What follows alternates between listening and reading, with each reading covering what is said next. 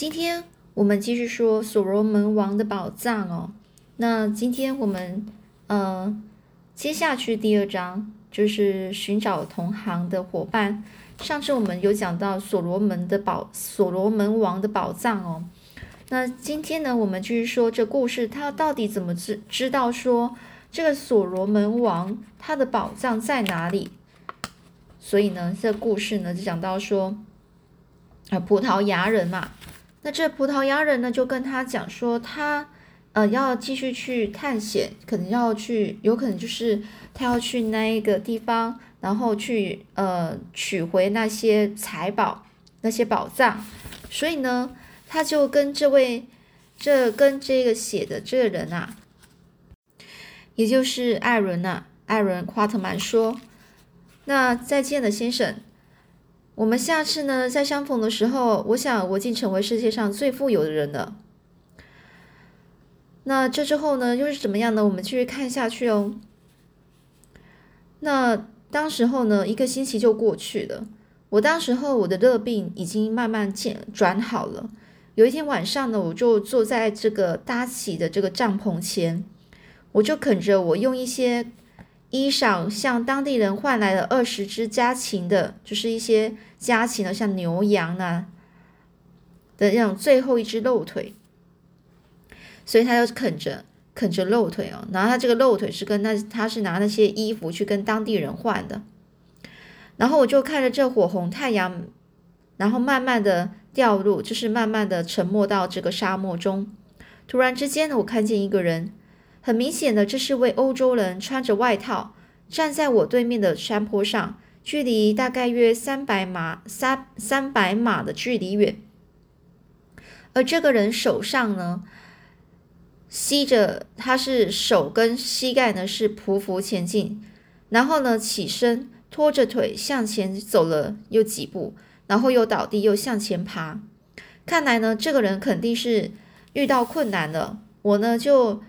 差使我的手下一名猎人呢，去帮他施以援手。不久，他过来了。你们猜猜那人是谁？那这古德上校就说：“当然是约西希尔维斯特拉，也就这就是刚刚说的那一个葡萄牙人哦。”这时候呢，这个呃艾伦呢就继续说：“是的，正是约西。”或许他的身子骨呢，更能确切代表他的身份。他的脸呐是蜡黄色的，发着高烧，黑溜溜的眼睛呢几乎是脱了出来。除了羊皮羊皮纸般的黄黄皮肤、白头发，还有瘦骨嶙峋之外，几乎所剩无几。而他他呢就很可怜的声音是呻吟着说。水，行行好水，也就他非常想喝水啊。他的嘴唇是干裂的，舌头呢发黑，而且肿胀的非常的你呃严重啊。于是呢，我就给他一些掺着牛奶的水，他大口大口的喝下，持续喝下大概两很多水哦，就是两两垮两垮垮托两垮托，就是这个单位。我不让他再喝了。那后来呢？他就倒卧在地，开始发烧，呼喊着“所罗门山、钻石、沙漠”之类的字眼。我就扶他进入了帐篷，我尽可能的帮助他，虽然根本没用，但我知道他会好转的。在晚上十一点钟左右，他看来安静许多，而我也总算可以稍稍微休息了，直到。早早上拂晓时分啊，就已经早上清非常嗯，已经凌晨了。太阳出太阳出现了。我醒来的时候呢，我就看着这微弱的晨光里，他坐在那里，然后看着沙漠。他的样子呢古怪，而且很憔悴。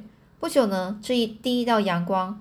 就穿过眼前的广阔草原，然后照耀着距离约莫一百多英里外的所罗门群山最高的峰顶之上。这个，而这个约西呢，这葡萄牙人呢，他是以葡萄牙语说着说：“就是那儿垂死的他，伸出了他又长又瘦的一个胳胳臂啊，胳膊就是那个手臂啊。但是呢，他就继续说：“但是我从来没有到达那过，从来没有，谁也到不了那儿。”然后呢，他就转下转转过来跟我说：“朋友，你在那哪那里吗？我的眼前那一片黑暗，我看不见你。”我就说：“是啊，你先躺下休息一下吧。”他就回说：“啊，我很快就会休息，我有的是时间休息，一切等待来世吧。”听着呢。他就说：“听着，我快不行了。你对我如此的厚，对我如此的好啊，就是你如此厚待我。我要把一张地图交给你，如果你能够穿越沙漠，就能够到达那里。这片沙漠可把我和那可怜的仆人害惨了。”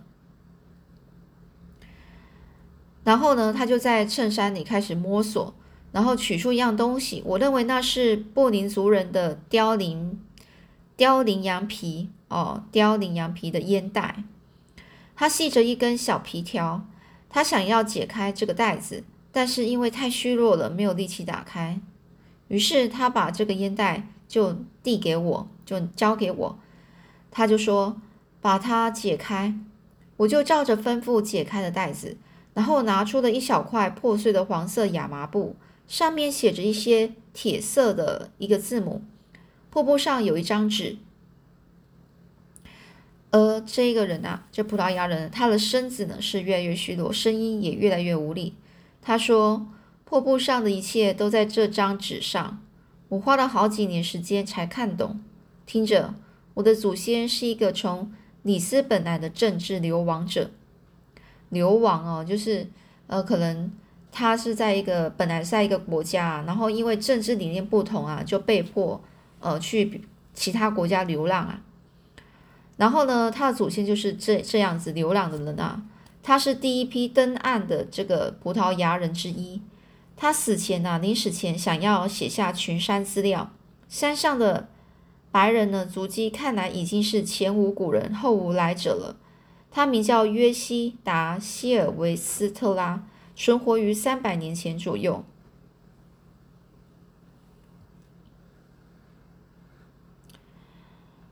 这奴隶在山的这头等他消息，后来发现他身亡之后，便将这封信带回这个德拉德拉戈亚。从此，这封信一直就保存在这家族里，没有人，没有人再再呃问啊。直到最后，我看懂了，为了他呢，我几乎丢了性命。但是另外一个人可能会成功，并成为世界上最富有的人。不要将他辗转。给别人，先生，你一定要亲自去一趟。也就这葡萄牙人呢，就说了，就是他拿到这东西啊，然后呢，就花了很多时间看懂了这里面内容，于是呢，他就起身去找这个财财宝、财富的地方。可是问题是，他根本没办法到达那，因为根本就是他经过那个沙漠就没办法经过。后来呢，这个人啊，开始陷入昏迷，一小时后。就安然的离世了，就去世了。上帝保佑他走得平静啊！我用大石头将他埋葬，如此一来可以避免野兽挖出他的尸首。最后我就离开了。这亨利爵士呢，他非常感兴趣，说：“啊，那那那封信呢？”这上校又补了一句：“是的，那封信上面到底写什么啊？”然后这个人啊，就说了。这人就是艾伦啊，他就说啦：“嗯，先生，如果你们想听的话，我便告诉你们。我曾经去请一位酒醉的老葡萄牙商人帮我翻译，第二天他却什么也不记记得了。另外呢，我从来没有给任何人看过这个破布和约西的翻译，全放在德班的家里。不过我的袖珍书中有一本英文翻译和地图临摹本，临摹本就是。”临摹就是指说，他把这个本来这个地图呢，他把它画，告根据这个地图本来的那个原图呢，给画下来，就是临摹。然后呢，如果呢，这算是一张地图的话呢，那就在这了，你们看看吧。上面写着我约西达希尔博斯特拉即将饿死在这个小山洞中。这个小山洞位于我命名为士巴女王峰的两座山脉其中最南端的山峰之上。现在是一五九零年，我用一根削尖的骨头沾上鲜血，在衣服上写下字条。如果我的奴隶能够来到这里发现字条，就把他带回德德拉戈亚。那我的朋友这边的朋友是谁呢？他的名字是模糊的哦。然后呢，他说：“那我的朋友将这件事情禀告国王陛下，让他派一支部队来。如果他能够活着穿越这个浩瀚沙漠和连绵的群山，并战胜这个骁勇善战的。”库库安纳人以及魔法，那么他就能够成为成为继所罗门王之后最富有的人。这险险峻的雪雪峰之后，我亲眼目睹所罗门王的宝库里不计其不计其数的钻石。但是由于这个卡古尔巫婆叛变，我无法取走这些宝物，甚至无法保全自己的性命。来到这个地方的人按图呢所记。哦，可能就是按着图啦去去找，攀上了士巴女王左乳峰处。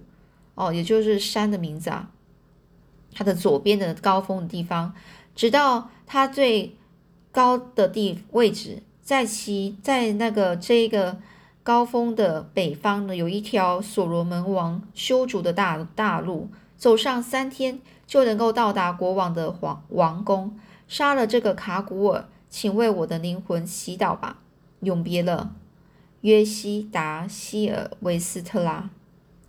当我读完这上面的内容呢，我就给这个老希尔维特斯拉临终前写会的这个地图复制品时，哦，我就拿出了这个东西，他他他这个这个葡萄牙人死之前的那个地图。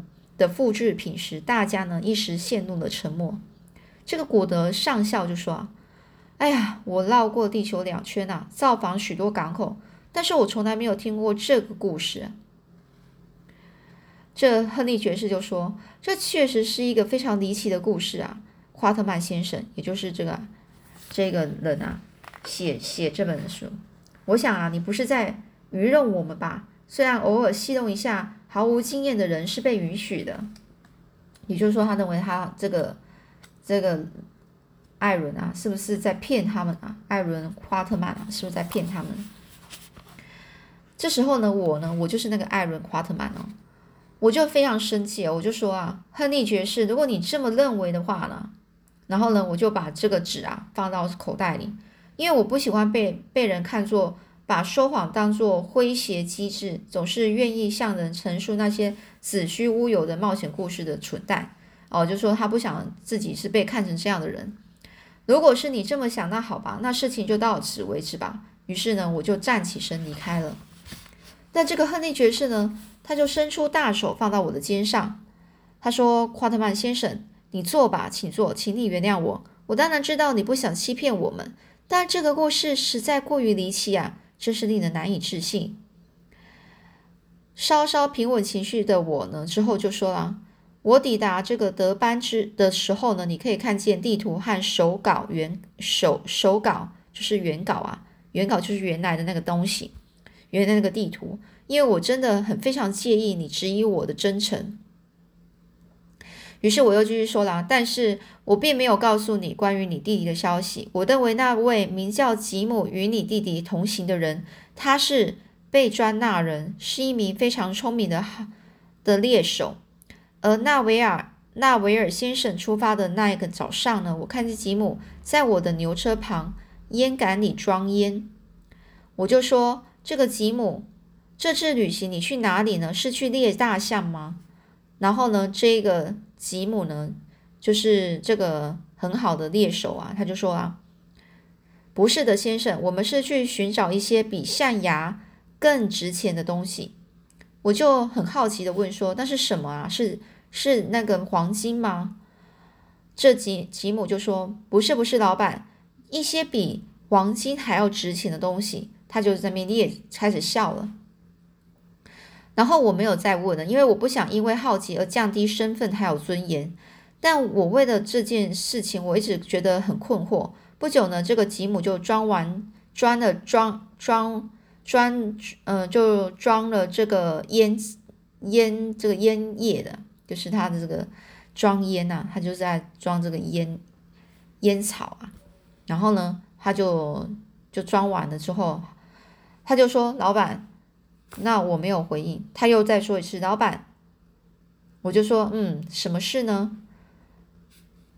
这个吉姆就说：“老板，我们是要去寻找钻石。”我就说：“钻石啊，那你们走错路了，你们应该是朝这个钻石矿区的那个方向去啊。”那吉姆就说啦：“老板，你听说过所罗门的雪山吗？就是所罗门山脉，亨利爵士。”啊，这个时候我就说：“啊，那吉姆就继续说：你听说过那里的钻石吗？”我就说了，我听过一个很愚蠢的故事，吉姆。然后这吉姆就说：“这不是故事，老板，我曾经认识一个从那里过来的女人，她和孩子来到了这个纳塔尔，是她告诉我的。她现在已经死了，死了，但是她现在已经死了。那我就说，吉姆，要是你的主人想去那里的话，这个秃鹰会吃掉他的，也会吃掉你的。”但是呢，吉姆呢，他是在继续笑，他就笑着说：“可能吧，老板，人早晚有一天会死的。这里的大象都快猎完了，我宁愿啊去闯闯了一番，我宁愿去闯啊闯，就是去试啊。”我就说：“哎呀，孩子，等到死神抓住你的喉咙的时候，你就能够明白，那样死去是死去啊，不比老死不比老死还舒服。”但是呢，不久半小时之后，我看到这个奈维尔先生的牛车走了。不久，这个吉姆就回来说：“再见了，老板，我不想不告而别，因为我想你是对的。或许我再也回不来了。”我就说：“你的主人真的要去所罗门雪山吗，吉姆？或者是你在说谎呢？”这吉姆就说：“不是，不是的，他要去那里。他告诉我，他肯定会发财，所以我要去试一试，最好能够找到一些钻石。”我就说。哦，等等等等，吉姆，你愿意给你主人带个短信吗？不过你要发誓，等你们到达这个英雅英雅提之后再给他。这英雅提离这里有几百英里啊，所以呢，他就跟他说，到了英雅提再再给你们老板。再，然后他说，这个这个吉姆就说好啊，好的。于是呢，我就拿出一张纸，在上面写着，让来的人呐爬上这个八。巴女巴女王的左乳峰的雪山，直到这个山顶上呢，在它的北方北边呢，就是所罗门大道。来，我就跟他说，跟吉姆说，现在吉姆，当你把这个交给主人的时候，告诉他最好按照建议行事，不可以现在给他，因为我不愿意让他回来，就是折回来问我一些无法无法奉告的问题。于是呢，这吉姆就拿着纸条离开。这就是关于领地的一切了，亨利。但是我担心，这个亨利爵士就说：“夸特曼先生，我打算去寻找我的弟弟，我就沿着他的足迹直探去探索，去去找这个所罗门群山。如果有必要的话，我会穿越过那那座山脉，直到找到他，或者是知道他的死讯为止。你愿意与我们同行吗？”那这个人呢，之后又是怎么样的决定呢？到底他要不要一起去呢？我们下次再继续说喽。